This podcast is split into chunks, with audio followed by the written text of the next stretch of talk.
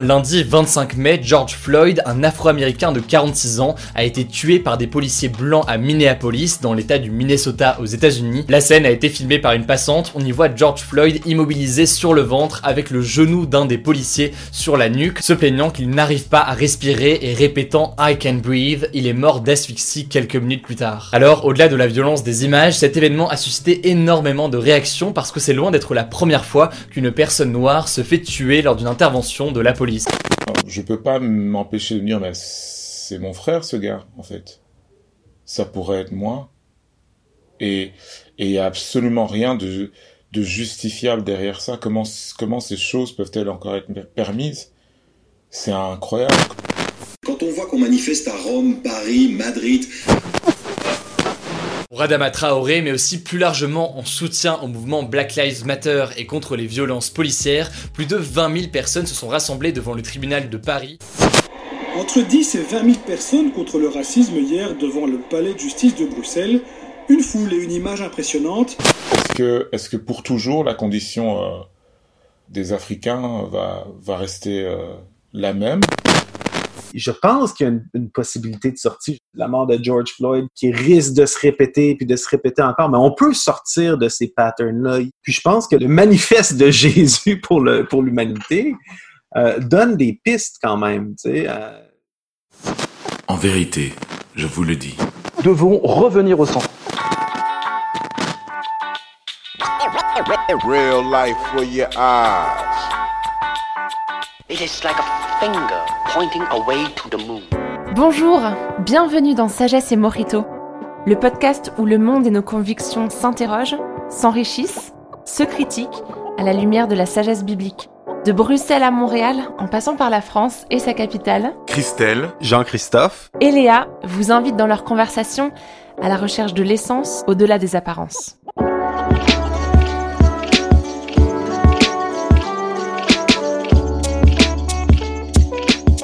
Le 25 mai 2020, il y a eu la mort de George Floyd aux États-Unis qui a évidemment pris une ampleur énorme dans l'ensemble du pays, mais aussi dans le monde entier.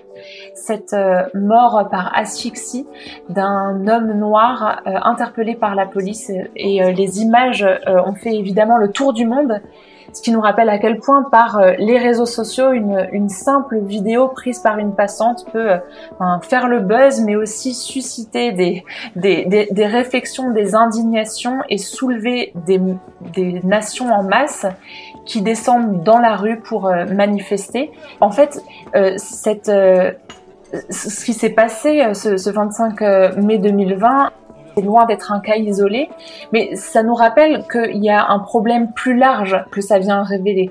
Le problème évidemment du racisme, des violences policières, des stigmatisations raciales. Et en fait, dans Sagesse et Morito, on, aime bien se dire que ben, derrière toute crise qu'on traverse, il y a, peut-être des choses à questionner, il y a peut-être nos présuppositions aussi à, à, questionner. Alors, Évidemment, on sait que c'est un sujet éminemment sensible et qu'il y a, il y a énormément d'émotions différentes qui nous traversent par rapport à ça et on veut pas non plus euh, les mettre de côté, on veut les aborder aussi. Hmm.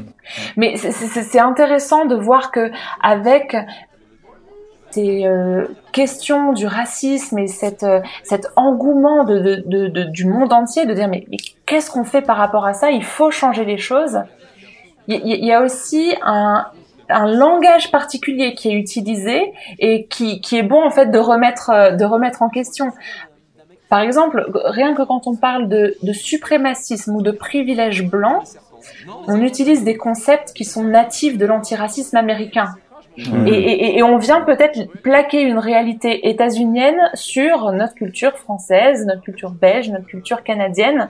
Et, et qu'est-ce que ça dit de ce problème du racisme si on le laisse euh, être natif des États-Unis? Est-ce que ça nous distancie? Est-ce que le problème du coup c'est là-bas et c'est pas nous? Enfin, c'est tout un tas de choses qui vient nous rappeler que bah ouais, le langage qu'on utilise, ça façonne aussi notre vision du monde et notre position même face à un problème. Le problème du racisme, c'est clairement un problème global. Ça vient toucher nos institutions, nos gouvernements, nos nations, mais c'est aussi un problème éminemment personnel qui touche à des individus dont l'expérience est unique et, mérite ben, de pas être perdue dans des abstractions, ces grandes abstractions avec des majuscules, les noirs, les blancs, les autres.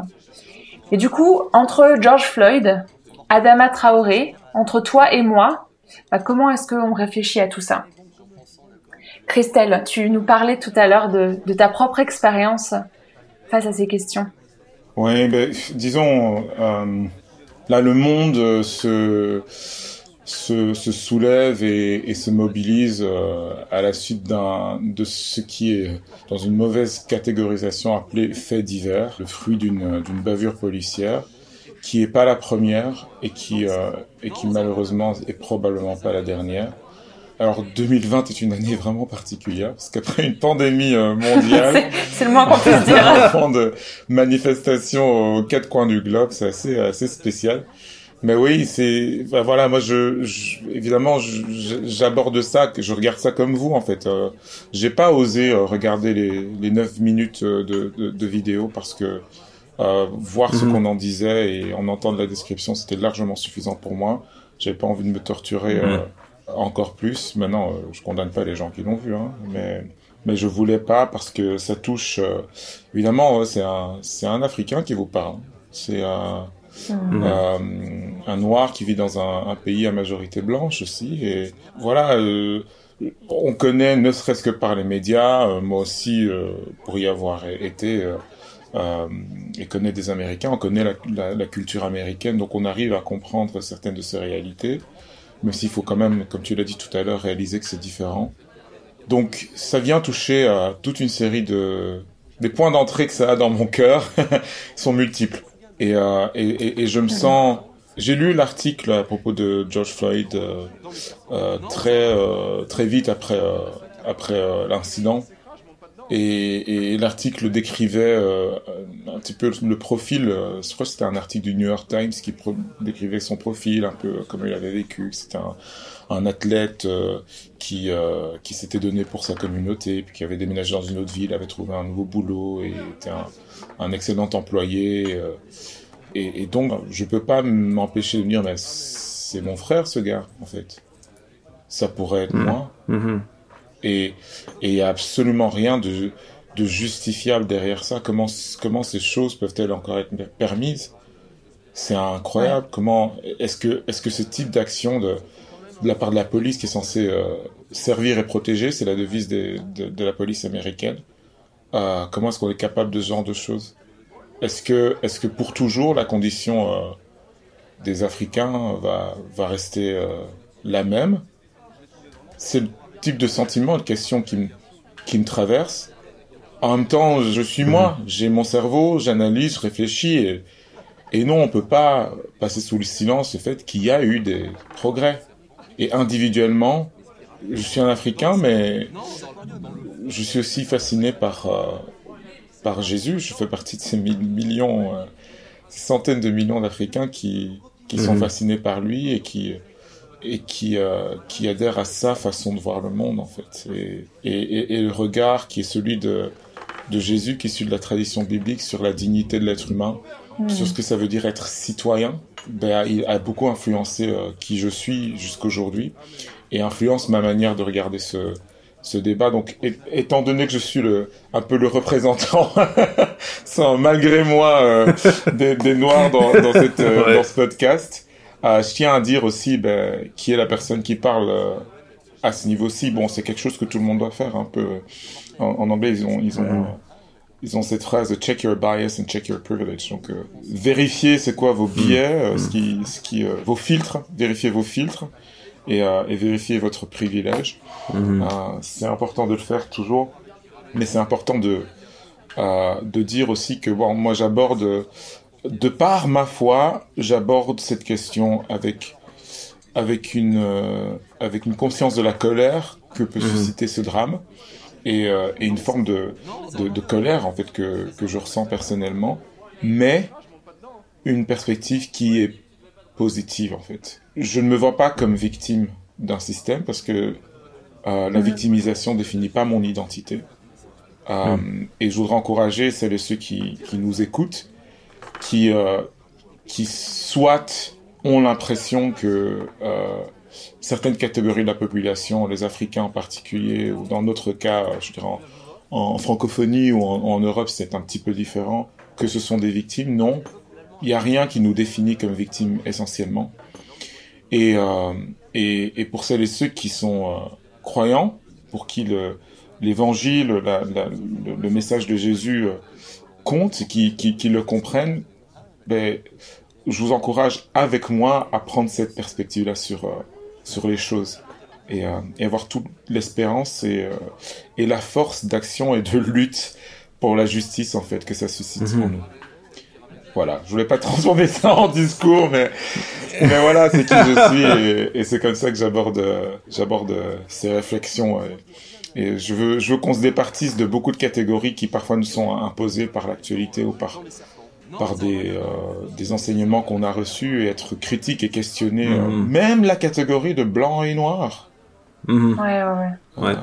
ça mérite d'être questionné. C'est euh, c'est vraiment quelque chose qu'on qu'on remarque avec la, la, couverture médiatique de de ce qui se passe, comment que très rapidement on arrive à, à reprendre des catégories existantes, à créer des catégories de bons et méchants, de victimes puis d'usurpateurs, ou de mm. victimes puis d'exploiteurs.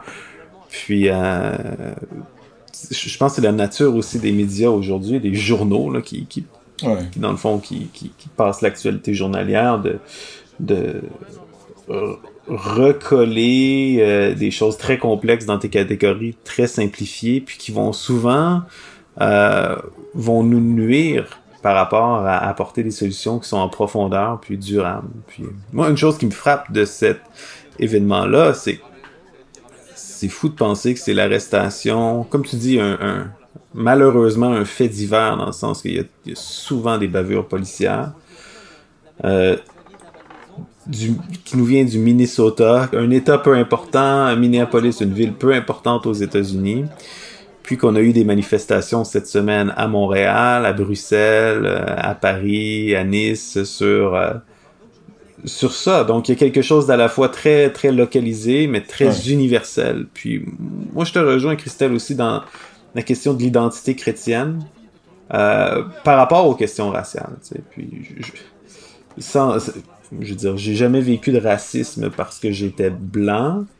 Mais euh, j'ai grandi dans un milieu euh, à majorité anglophone, dans une période où ce que le Québec essayait de se séparer. Mm. J'ai vécu du, du, racisme à cause de ma langue, quoi que ce soit, même si c'est c'est une réalité différente, mais je peux comprendre quand même cette idée-là de dire à la fois d'être d'être euh, d'être catégorisé, d'être placé dans une catégorie, la tentative la tentation de se voir comme une victime, le refus de se voir comme une victime, puis puis pour moi, la, catégorie chrétienne m'a permis justement de, je pense que ça fait écho à ce que tu dis, de surpasser ces, ces, ces catégories de base dans lesquelles on essaie de, hmm. euh, de, nous, de nous placer. Quand tu lis le Nouveau Testament, c'est fou de voir que tous les thèmes qu'on a aujourd'hui, de violence policière, ben, bon, c'est les légionnaires romains, mais de violence politique, euh, de hiérarchisation des classes entre les juifs, les samaritains, de dire ah ben ça c'est mon groupe, ça c'est pas mon groupe, euh, de la violence liée à ça, de l'exploitation, toutes ces catégories là, euh, Christ les a vécues. Puis quand on lit le Nouveau Testament, puis on voit le début de l'histoire de l'Église, on voit que dès les premiers chapitres, la question de ben qu'est-ce qu'on fait la question du racisme et de la discrimination, ah c'est une, en fait, je pense, c'est la première question pratique à laquelle l'Église est confrontée. Donc, on est à Jérusalem, il y a eu la résurrection, il y a des Juifs d'origine locale qui, qui, qui partagent les mêmes tables, les mêmes ressources que des Juifs d'origine grecque qui parlent une autre langue. Puis, euh, une des premières plaintes, c'est une plainte de discrimination au sein même de l'Église. C'est c'est quand même fou de voir comment qu'il y a comme dès le début de l'Église, l'Église a été le, premier, le premier sujet à, l'ordre du jour, ou presque, c'est euh, comment est-ce qu'on va vivre la différence ensemble, en étant un? Oui, parce que finalement, euh, quand tu dis euh, en étant un, euh, c'est vrai qu'il y, a quelque chose de très très fort qui traverse toute toute la Bible, cette question de l'unité, et c'est particulièrement présent dans le Nouveau Testament. Et puis l'Église, elle est, elle est, on en parle mhm. comme étant un corps. Un corps, c'est c'est une entité. Et mhm. et, et mhm. pourtant, dès le départ aussi de l'histoire biblique, dès le départ de l'histoire de l'humanité qui est racontée dans la Bible, il y a la cette euh, donnée posée de la diversité plusieurs ethnies, plusieurs nations, mhm. plusieurs langues. Euh, on, on, ressemble pas tous. Les, personne ne ressemble à, son voisin. On est tous différents. Et du coup, bah, comment est-ce qu'on vit l'unité dans la diversité? C'est, c'est peut-être une des, un, des enjeux principaux de l'histoire de l'Église. C'est aussi un des enjeux principaux depuis la naissance de l'humanité, mm. en fait. C'est euh, une vision qui a qui a stimulé euh, énormément de combats euh, politiques et pour, pour euh, l'égalité au travers de l'histoire. Je pense que dans nos, dans, dans nos cultures, mhm. surtout en Europe et en, en, Amérique du Nord, où on est très sécularisé, il y a beaucoup de mise à distance par rapport au fondement véritablement professant chrétien derrière, euh, derrière en fait le renoncement que qu'ont eu toutes ces, ces, ces, ces, euh, ces cultures ou ces, ces, gouvernements par rapport à euh, l'inégalité mhm. et, et, euh, et, la violence liée, liée, liée, aux inégalités. Le fait que, bon, on a ce slogan qui, qui résonne surtout aux États-Unis et puis via les, les, réseaux sociaux jusqu'à nous depuis, en fait, depuis 2013, hein, Black Lives Matter, qui est assez difficile à bien traduire en mm. français d'ailleurs. la vie des Noirs compte ou les vies noires comptent. C'est un, euh, l'importance, oui. Mm. Et j'entends beaucoup, euh, enfin, il y a beaucoup de contre-slogans. non, mais toutes les vies comptent. Euh, pourquoi est-ce que juste la vie des Noirs? L'ancêtre du slogan Black Lives Matter, euh, c'est un, un, slogan qui nous vient du, du XVIIe siècle, euh, qui était aussi en anglais. Et le slogan, c'était Am I not a man and your brother? Ce qui se traduit par mm. Ne suis-je pas un homme et ton frère? Mm. Et c'était un slogan qui était inscrit sur des, des médailles qui étaient gravées, mm. hein, qui étaient en, en, bois ou en métal. C'est vraiment l'ancêtre de nos hashtags, euh, etc. Hein, euh, en Angleterre. Et, euh, et, dans les îles britanniques, euh, au début de la mhm. lutte mhm. Mhm. contre le, le, euh, le, trafic, la traite des, des, des, êtres humains, la traite des Africains en fait, la traite négrière, et qui a été popularisée par William Wilberforce, qui, est, qui était député britannique, mais avant ça était juste quelqu'un qui était scandalisé par, par le commerce d'êtres humains, tout simplement. Euh, après sa conversion. Donc il a vraiment ancré ce, ce, ce, combat pendant des décennies dans sa foi. Mhm. Et le message Am I not a mhm. man and your brother? était euh, accompagné d'une petite icône d'un Africain qui était à genoux et, qui, et, qui, et, qui, et qui priait en fait. Et, euh, et pour, pour euh, piquer la conscience d'une population qui largement était était chrétienne mhm. en fait et qui, qui, qui comprenait pour soutenir un message qui disait non mais c'est injuste parce que ces personnes sont des êtres humains. Et on peut mm. avoir les lois qu'on veut. Mm-hmm. Euh, ça peut être légal de, de faire du commerce euh, de personnes qui ont été euh, euh arrêtées dans, dans, dans, leur ville et village ou qui ont été vendues par leurs leaders locaux, de les mettre sur un bateau et de les transporter vers un autre continent et de les utiliser comme main d'œuvre. Tout ça peut être légal, mais c'est pas juste. Mm-hmm et c'est en violation même de l'ordre des choses tel que Dieu le désire, au point même où non seulement cet homme, cet Africain, vous voyez, mm-hmm. supplier, mm-hmm. qui était aussi mm-hmm. genou à terre, euh, c'est votre frère en humanité, mais comme c'est un humain, ça peut être aussi être votre frère dans la communauté chrétienne. Ça peut être un, un frère dans la foi.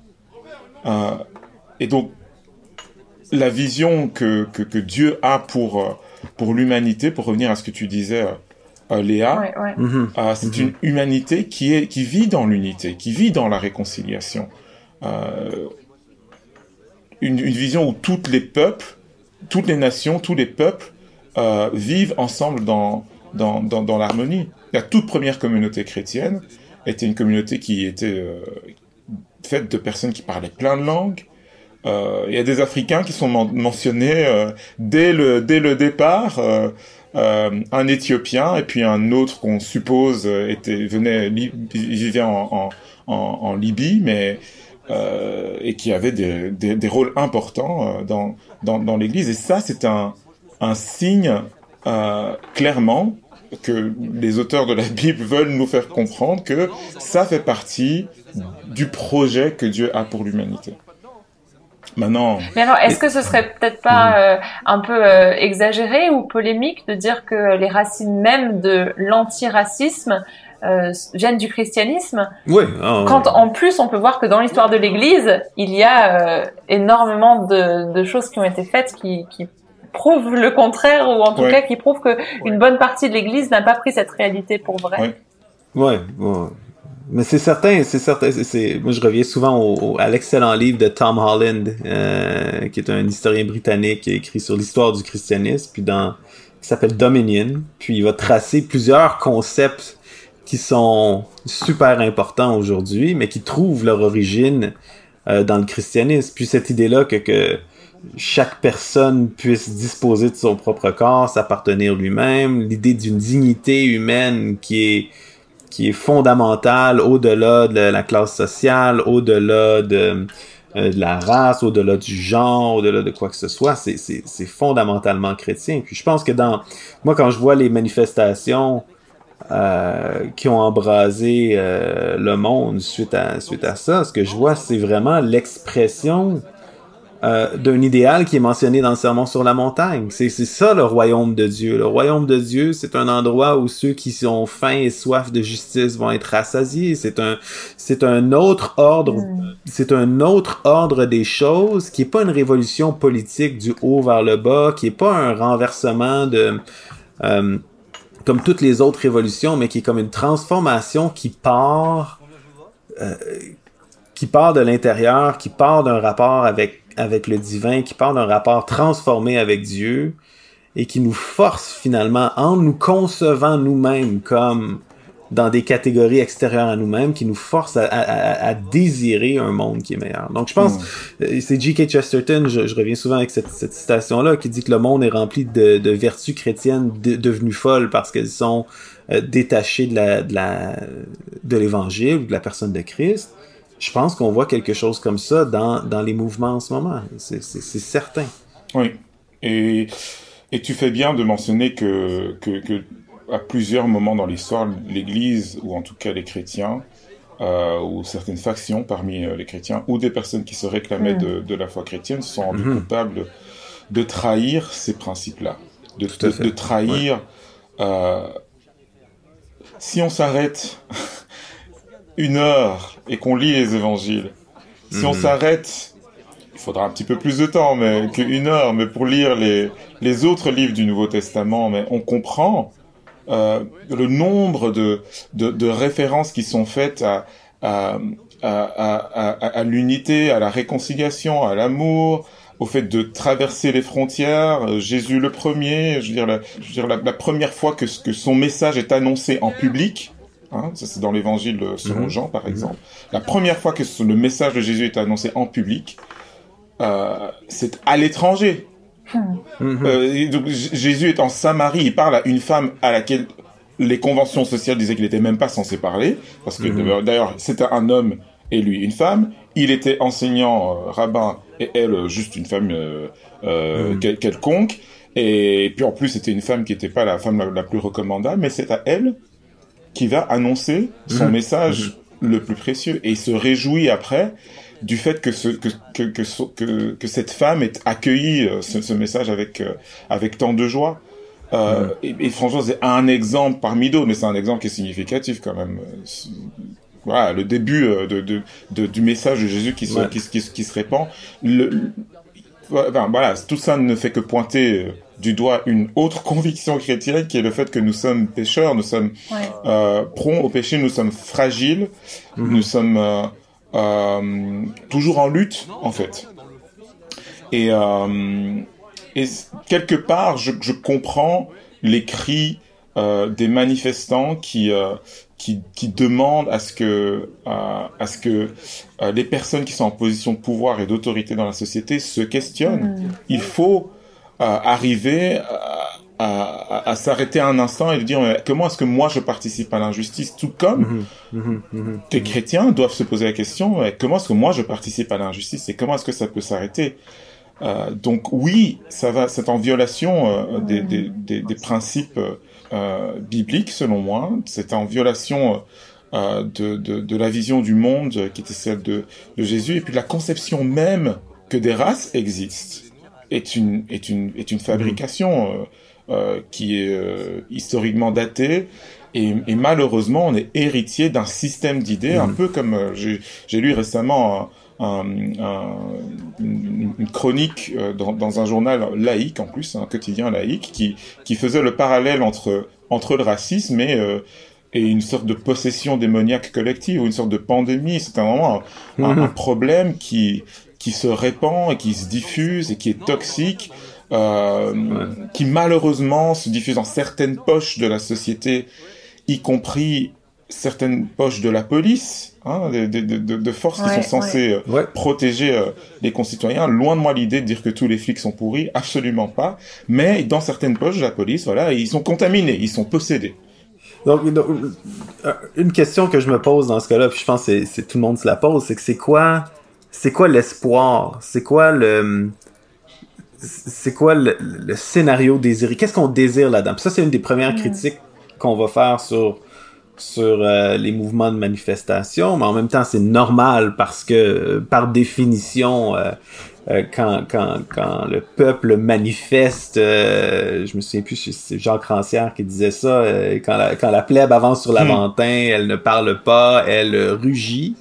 Donc il y a cette idée-là de dire, ben, naturellement, tu as des milliers de personnes, des centaines de milliers de personnes qui se ramassent dans les places publiques. Euh, on peut pas leur demander d'arriver avec cinq revendications précises, avec des, c'est correct ça. Mais en même temps, euh, je pense qu'on, on- je pense qu'il y a une, possibilité de sortie. Je pense qu'on n'est pas pris dans, euh, euh, même si tu le dis, c'est un fait divers, la question de, de, la mort de George Floyd, qui risque de se répéter puis de se répéter encore, mais on peut sortir de ces patterns-là. Il y a quelque chose de désirable, un meilleur futur souhaité. Puis je pense que là aussi, l'Évangile, la, conception chrétienne du monde, le manifeste de Jésus pour l'humanité, euh, donne des pistes quand même. Tu, sais, Euh, tu mentionnes, d'une part cette idée-là que bon, la création artificielle des races. C'est vrai que dans la Bible, euh, la seule fois qu'on entend parler d'un noir entre guillemets, c'est Simon surnommé euh, le noir. Ouais.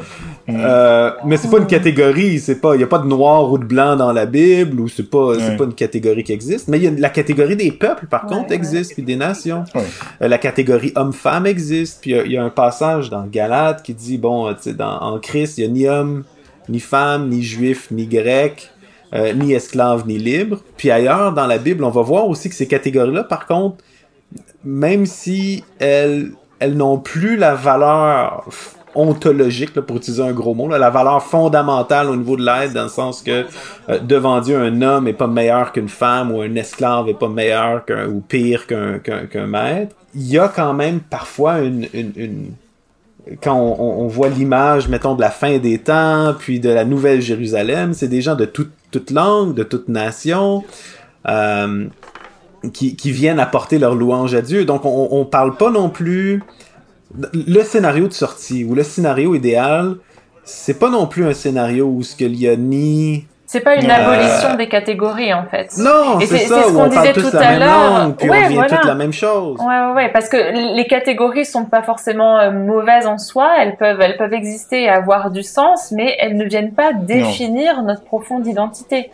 Euh, et- on, on- on peut très bien être homme ou ou femme ou avoir tel métier ou telle euh, classe socio-professionnelle et c'est une réalité, c'est une partie de qui nous sommes, sans que ça vienne nous définir profondément. Et, et c'est ça que Jésus vient euh, complètement changer.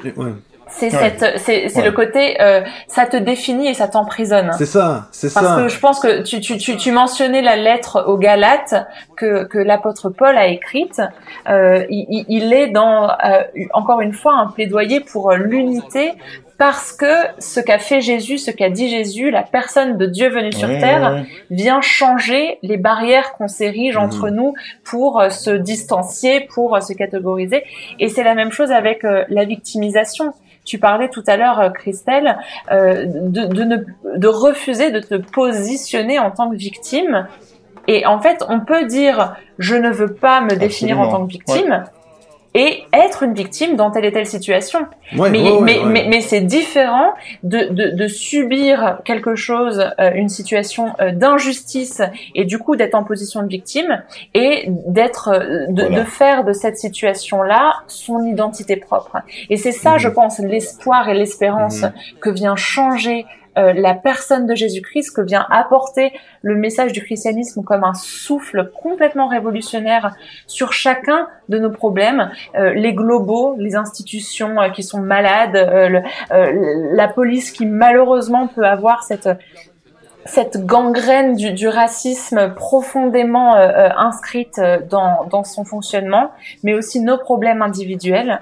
Le christianisme vient apporter ce qu'on appelle le salut, parce que Jésus vient sauver de ce qui nous a emprisonnés, de ce qui nous a catégorisés, de ce qui nous a étouffés, et vient dire, bah en fait, moi, Dieu fait chair, je me suis fait victime Ouais. pour que vous soyez plus enfermés dans votre identité de victime. Moi, j'ai été l'autre avec un grand A, celui stigmatisé, qui soit noir, blanc, jaune ou quoi que ce soit. Et du coup, Ouais. on peut être libre. Et Jésus a dit, parce que je vis, vous vivrez aussi. Ouais. Je, pense qu'il y a moyen aussi de prendre ça à l'envers, de, de deux façons. On, on- le christianisme nous sort de notre, de notre identité de victime, parce que justement, Dieu s'est fait victime à notre place, puis il y a quelque chose d'élévateur d'avoir le maître, le, créateur de l'univers qui vient se placer au milieu des, pauvres, des esclaves, des gens rejetés, puis qui les, qui élève. Mais euh, il y a aussi cette, capacité-là euh, que l'Évangile nous donne à rentrer dans l'introspection puis la, la, la capacité de se déclarer coupable. Et Ouais, ça, c'est ouais. quelque chose de super important. Il y avait un livre dernièrement qui est sorti euh, de Tom Holland, ça s'appelle The Madness of Crowds. Puis euh, c'est un, un penseur euh, non chrétien britannique, mais il y, a un, il y a un chapitre au milieu où il va parler de différents mouvements comme Black Lives Matter, Balance ton port ou Me Too. Puis un des problèmes qu'il voit, c'est qu'il dit où est la possibilité de rédemption? Hmm. Puis je pense que dans le discours actuel, c'est comme est-ce qu'il y a une possibilité de rédemption? Est-ce qu'on reste aussi dans un dans un rapport de culpabilité, de victime? L'évangile, moi, ce que ça me permet de faire, c'est que tu pars avec la prémisse que t'es pécheur. Tu pars avec la prémisse que tu sais quoi, dans les bonnes circonstances, dans ben, dans les bonnes circonstances, dans certaines circonstances, je peux devenir un gardien de prison dans un camp de concentration. Dans certaines circonstances, je suis le raciste. Dans certaines circonstances, j'ai déjà commis des actes comme ça, mais parce qu'il y a une possibilité de rédemption, je peux l'avouer. Hmm. Tandis qu'il y a, puis, puis ce que moi, ce que je vois dans beaucoup des médias au Québec, par exemple, c'est qu'on veut pas aller à avouer qu'on est raciste. On veut pas aller à admettre que oui, parfois, on, pense dans des catégories qui sont, qui sont inacceptables, parce qu'on n'est pas capable d'imaginer une rédemption. Ouais. On n'est pas capable d'imaginer une manière qu'on peut dire qu'on peut regarder notre, notre, notre, notre cochonnerie en face, puis dire ça m'appartient, mais ça me définit pas.